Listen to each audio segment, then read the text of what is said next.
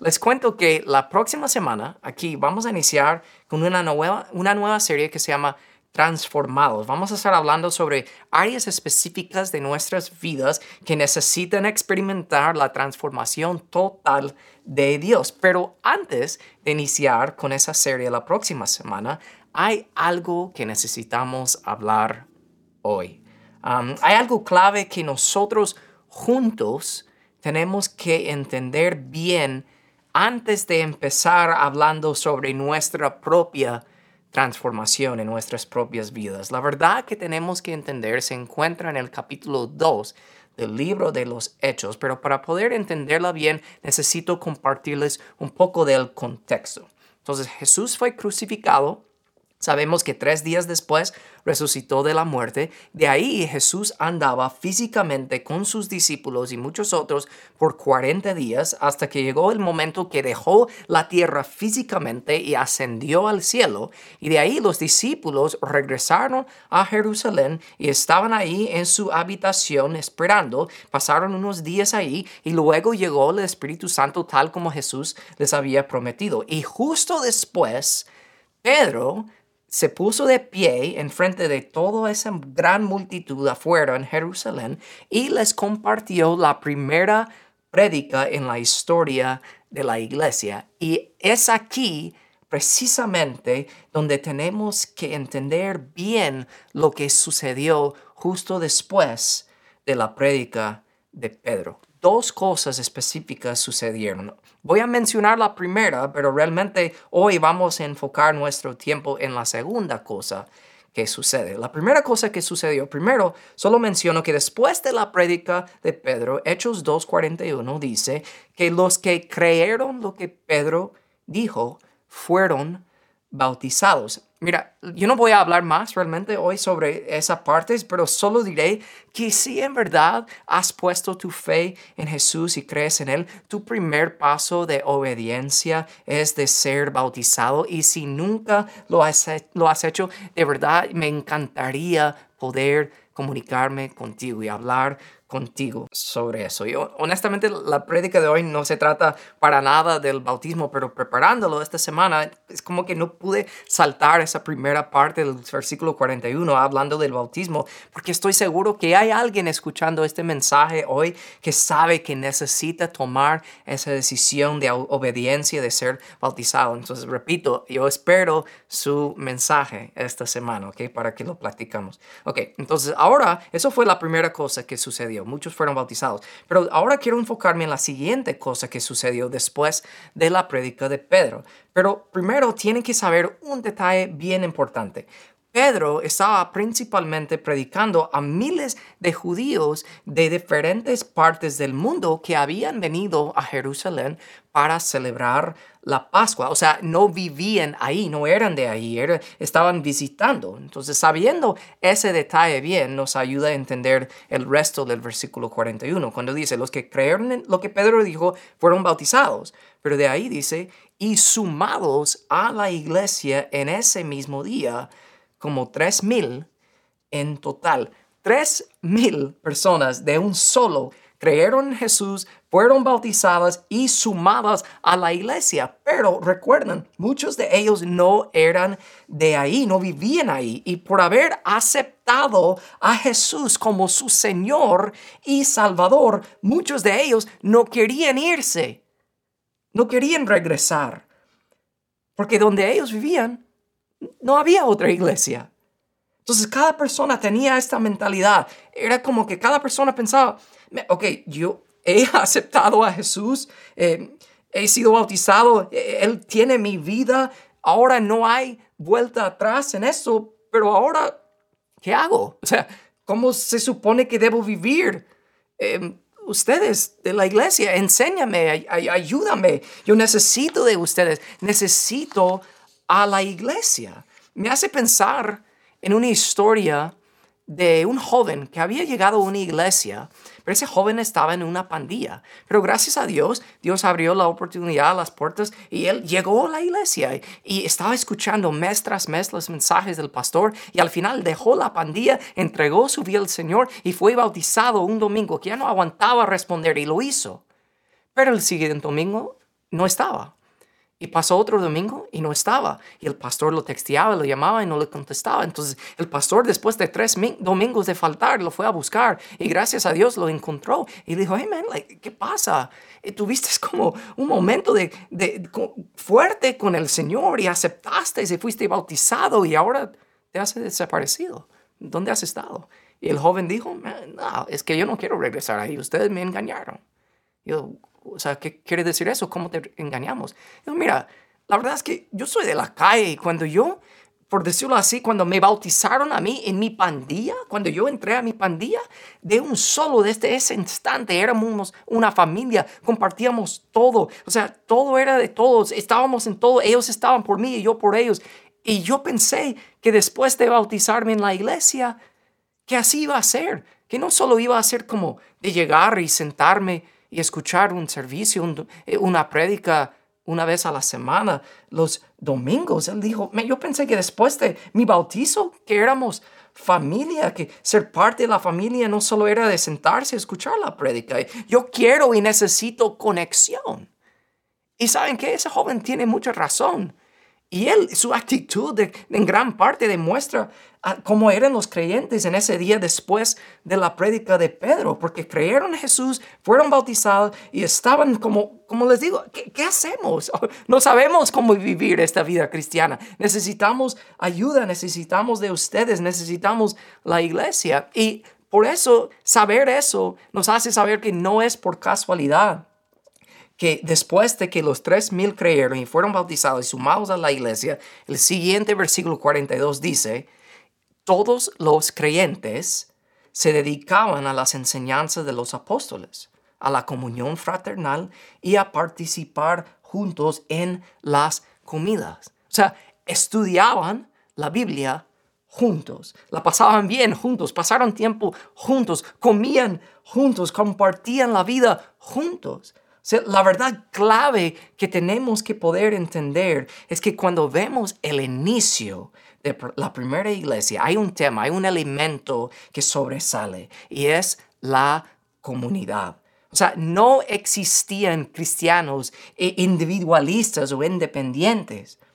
Pero hoy en día hablamos así, decimos, yo tengo mi relación personal con Dios. Y, está bien, yo, claro entiendo el punto de decir que tenemos una relación personal con el Señor, porque es decisión de cada quien entrar en una relación con Él. Yo entiendo, pero yo no puedo ni imaginar a ninguno de los tres mil creyentes en ese día de decir, ok, gracias Pedro por la enseñanza y gracias por, por haberme bautizado. Ahora yo voy a, con mi relación personal, voy a ir con mi Diosito a quedarme en mi casita solito todo el tiempo. O sea, ni era una opción para ellos, eso no entraba a su mente. Es porque la verdad es que vivimos la vida cristiana en comunidad.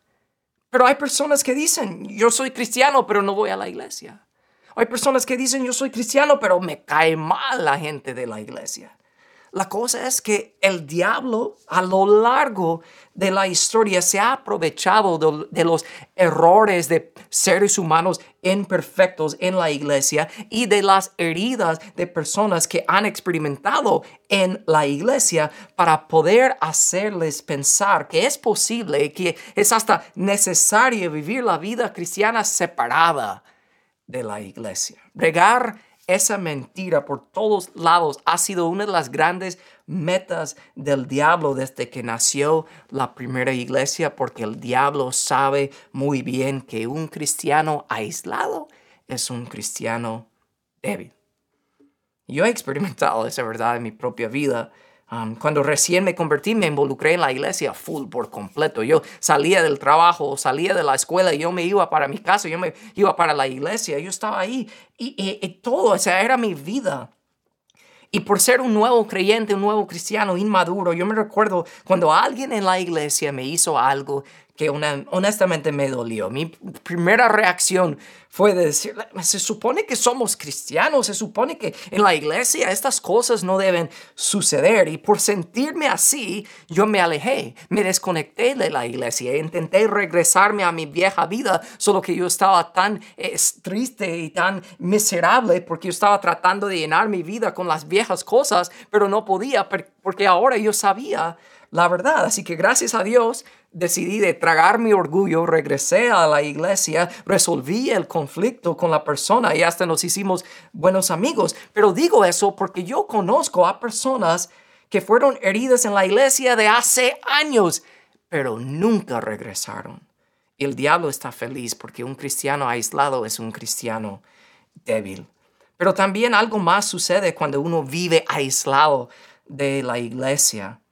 La persona es débil, pero muchas veces se cree fuerte. Porque es fácil decir que eres paciente cuando te alejas de las personas que te prueban la paciencia. Es fácil decir que eres una persona amoroso cuando te alejas de las personas que son difíciles de amar. Es fácil decir que tú eres un siervo cuando solo ayudas a la gente que tú consideres digno de servir. La cosa es que todos quieren ser un siervo de Dios, pero nadie quiere ser tratado como un siervo.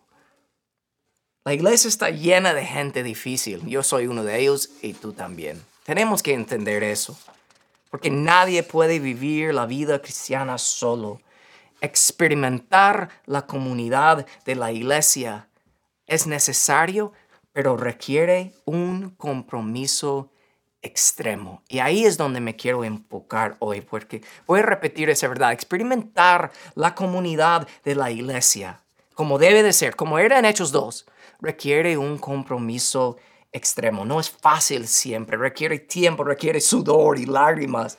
Por eso yo quiero leer de nuevo ese versículo 42 de Hechos 2, porque en él vemos el compromiso de los primeros cristianos de la primera iglesia. Decía que todos los cristianos se dedicaban a las enseñanzas de los apóstoles, se dedicaban a la comunidad fraternal, se dedicaban a participar juntos en las comidas. O sea, ellos al propósito decidían hacer esas cosas, no solo cuando les sobraba el tiempo o cuando tenían ganas, hicieron un compromiso grande, se dedicaban a eso, hicieron un compromiso grande y los grandes compromisos traen grandes resultados. Por eso, yo quiero que vean los grandes resultados del compromiso grande de los primeros cristianos de la primera iglesia, debido a que ellos se dedicaban a estudiar la Biblia juntos, de pasar tiempo juntos, de comer juntos, de compartir la vida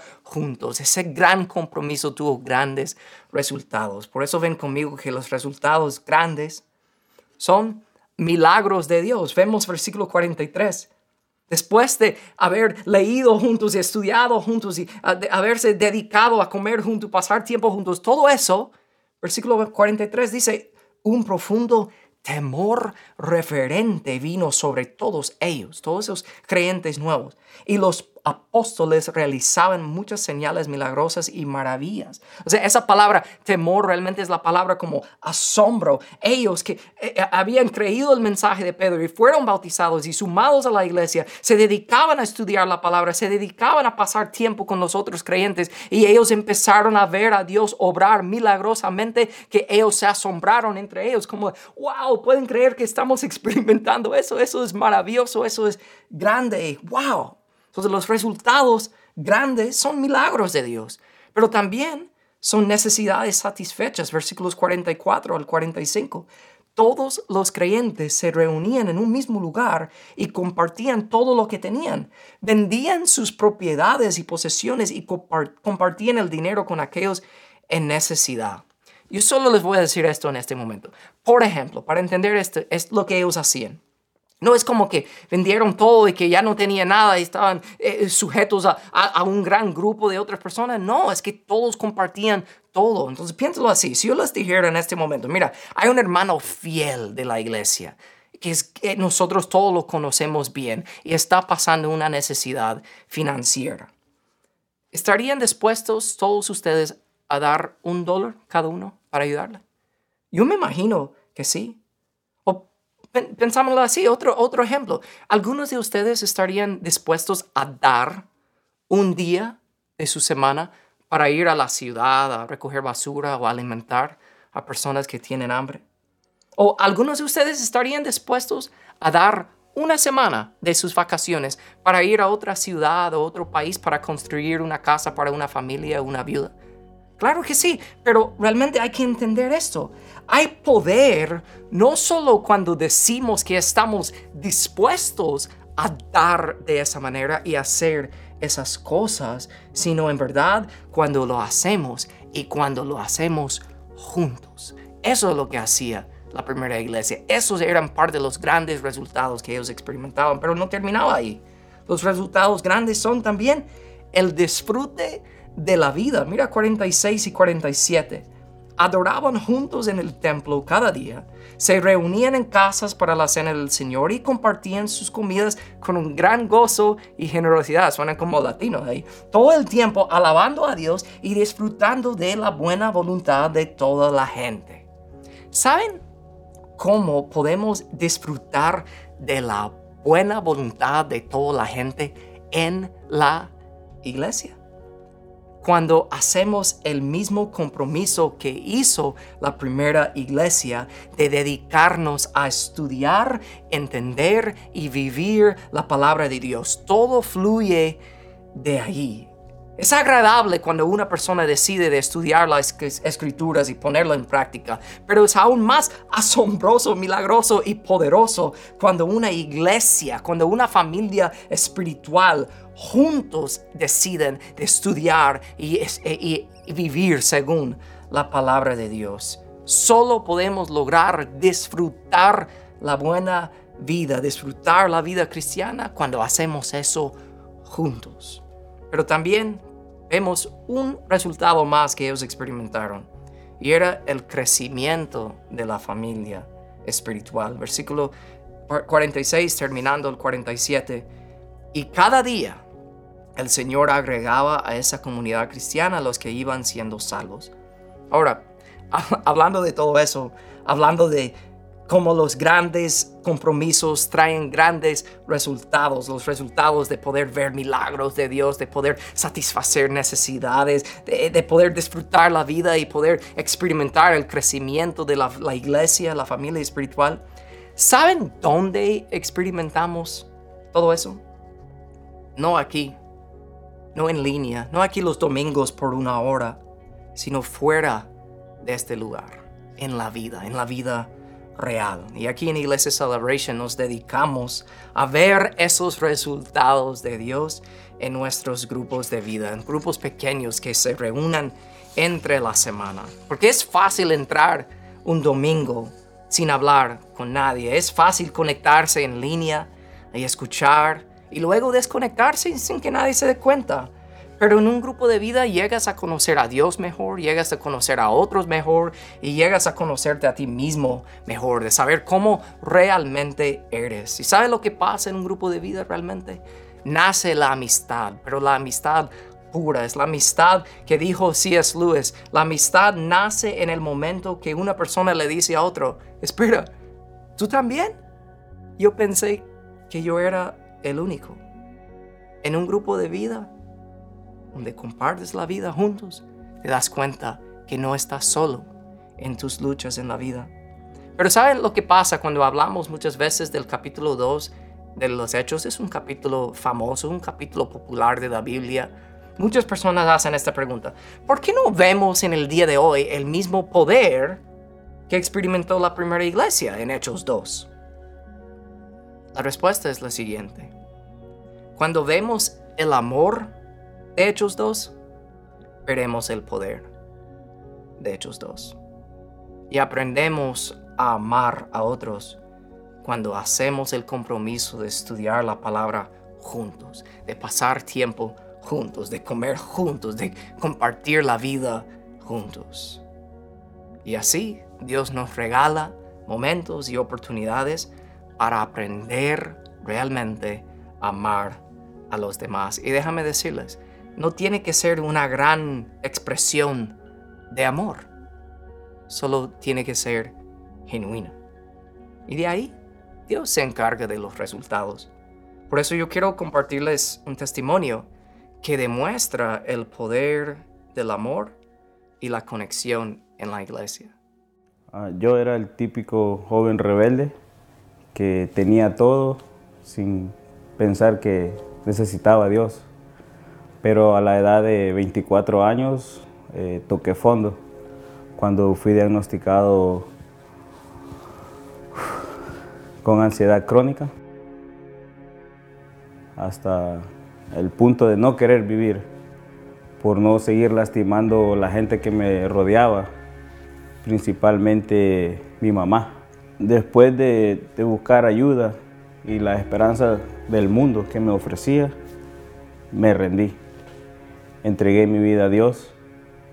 Él tuvo misericordia de mí y me salvó esa noche completamente.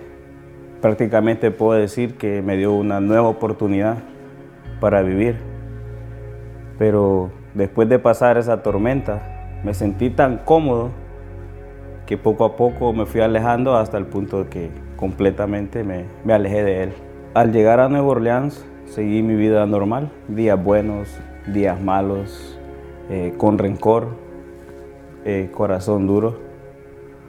Y me recuerdo a la persona que, me recortaba el pelo, eh, Humberto Caldera, por cierto, el pastor de Iglesia Celebration en Costa Rica él me insistía que, fuera. Siempre que él cortaba mi pelo me decía, ¿qué vas a hacer el domingo?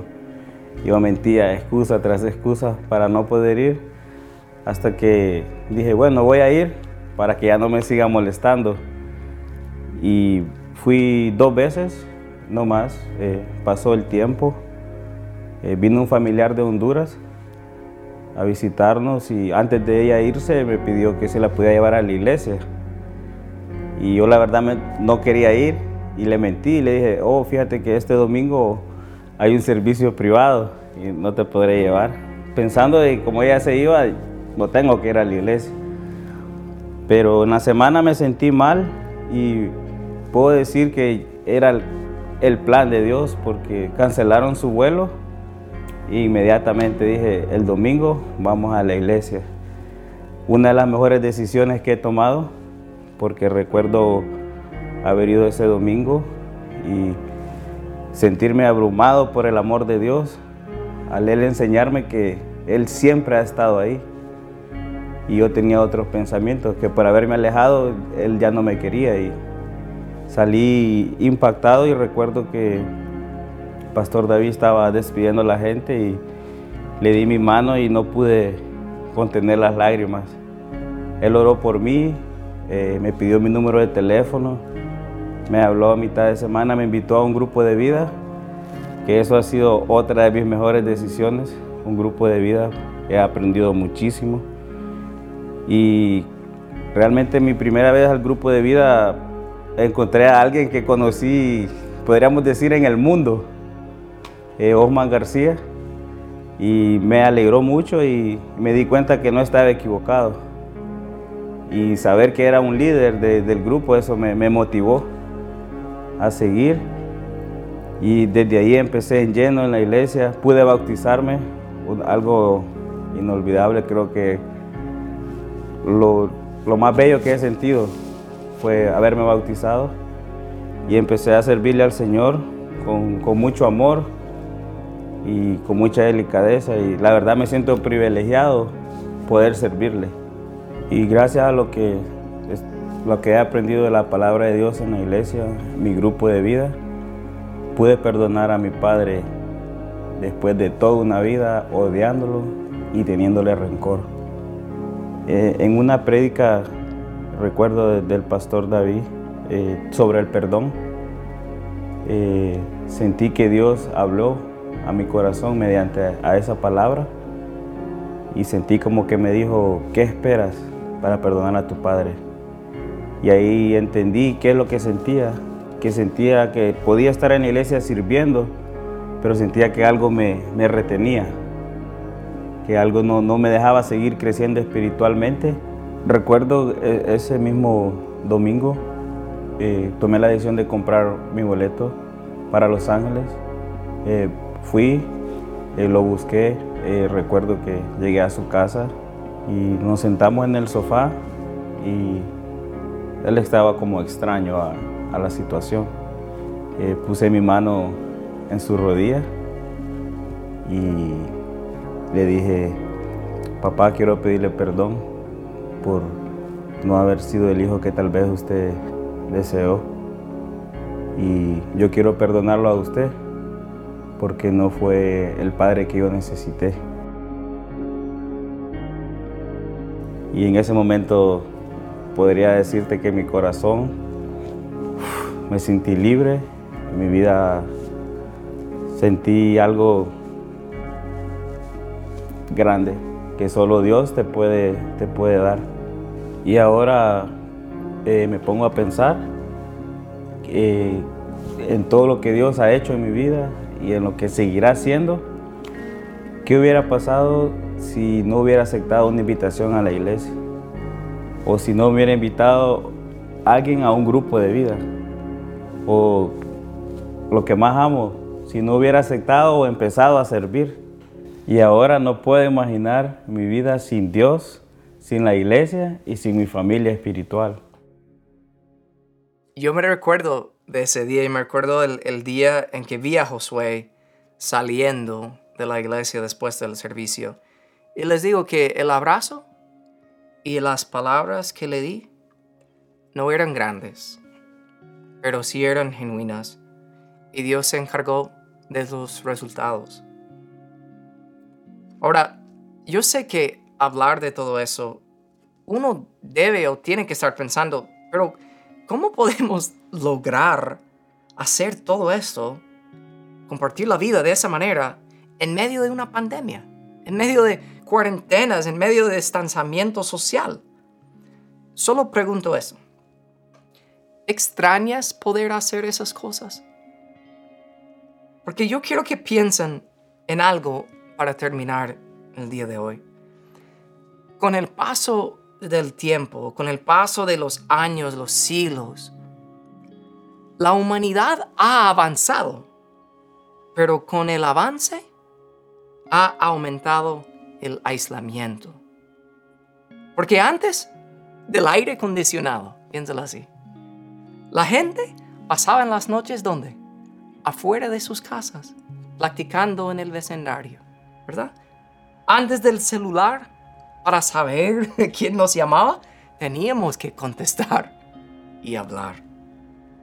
Antes uno tenía que salir siempre de su casa para comprar lo que sea, pero ahora muchos lo hacen en línea. Somos la generación más conectada, pero desconectada al mismo tiempo. Porque ahora tenemos amigos en Facebook y seguidores en Instagram. Antes de la pandemia, vimos esas cosas como avances, ¿verdad? Pero ahora, después de 10 meses de pandemia y no sabemos cuántos más, ¿qué nos daríamos en este momento? De poder llenar la casa de amigos, platicar y reírnos y abrazarnos. El aislamiento y la vida cristiana nunca coinciden. Por eso en vez de matar al apóstol Juan, lo pusieron en una isla solo, porque sabían que era peor que la muerte. Entonces, mientras nosotros esperamos regresar a lo que nosotros llamamos normal, y vernos y saludarnos y pasar tiempo juntos como antes, ¿qué nos queda hacer? Como iglesia, como cristianos, tenemos que seguir aprendiendo a compartir la vida de la mejor manera posible ahora. Y es por eso que yo les animo a todos que están escuchando este mensaje hoy de tomar la decisión de conectarse, unirse a un grupo de vida virtual, un grupo de vida donde una vez a la semana te puedes conectar con personas que van en el mismo camino de la vida que tú. Otros cristianos pueden estudiar la Biblia juntos, pueden pasar tiempo juntos, pueden conocerse más juntos, pueden compartir la vida juntos porque vivimos la vida cristiana en comunidad. no pudimos iniciar eh, la próxima serie hablando de transformar nuestras propias vidas sin entender que mi transformación, nuestra transformación en nuestras propias vidas, siempre lo experimentamos no para nosotros mismos, sino para compartirlo dentro de la iglesia, compartirlo con otros en la comunidad cristiana, porque Dios nos ayuda para poder ayudar a otros. Dios nos bendice para poder bendecir a otros. Piensa en el estado del mundo ahora, lo que está pasando, lo que vemos en la sociedad, lo que vemos en las noticias. ¿Sabe lo que el mundo dice? necesita, el mundo necesita una iglesia que deja de hablar, empieza a actuar, pero empieza con nosotros, empieza con la manera que nos amamos entre nosotros. Pero tiene que suceder. No podemos solo quedar en palabras, tenemos que empezar con acción. Entonces por eso les reto hoy, les desafío hoy, si no estás conectada con una comunidad cristiana entre la semana, tienes que hacerlo. Piensa en los primeros creyentes en Hechos 2. Ellos se bautizaron y de ahí no les quedaba otra opción sino de pensar, yo no puedo hacer esto solo. Tienes que entender que es lo mismo dos mil años después. Tú no puedes vivir esta vida cristiana sola. Así que conéctense hoy en un, en un grupo de vida y prepárense para el próximo domingo que vamos a iniciar nuestra serie de transformados. Paz y bendiciones.